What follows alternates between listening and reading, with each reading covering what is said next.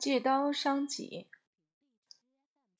我常常在想，人为什么喜欢用自己的力量来伤害自己？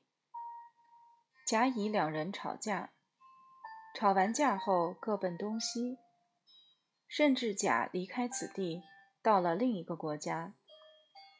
突然间，乙看到前面有个人长得酷似甲，走过这个人的身旁时。莫名的嗔恨心油然而生，怒火狂烧。然而回过头看，发觉认错了人。当下的刹那，怒火消失的无影无踪，气愤的情绪好像并没有产生过。从这个常常发生的事上，我们可以体会到，人的思维本来就没有实体存在。可是情绪一直鼓动他，而产生强烈的嗔心，使我们误认为这些思维、情绪都有个实体。吵完架，别人骂也骂了，讲也讲了，事情就已经结束了。可回到房间，自己却又将脑海中的影像倒带，重新回到当时的情境。回忆对方刚才骂人的语言、表情和动作，如此一来，等于用同样的方式重复伤害自己。不平之火又开始燃烧了。过了一会儿，又猜测他是因为什么动机而这样骂自己，产生许多假想敌，摧残着自己。到最后，怒火中烧，便想办法复仇来发泄怒气、怨恨。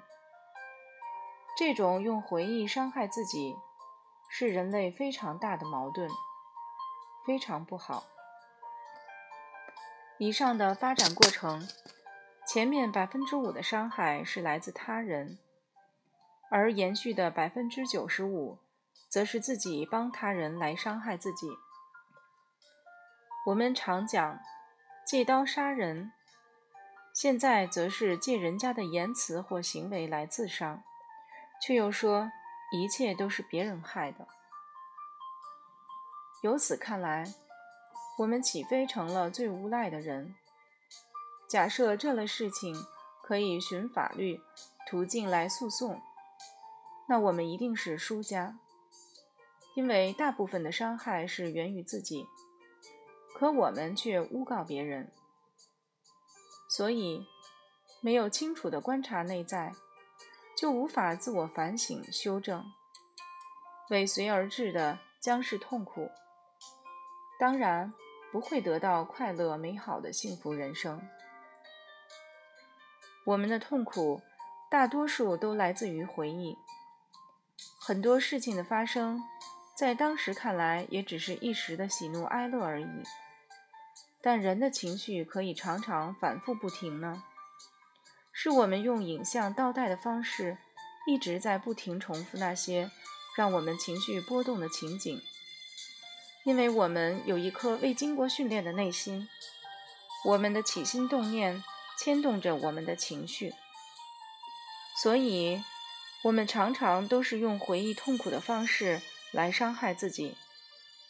可能事情的本身并不严重。但是这种不断回忆，像吹气球一样鼓吹着我们的情绪。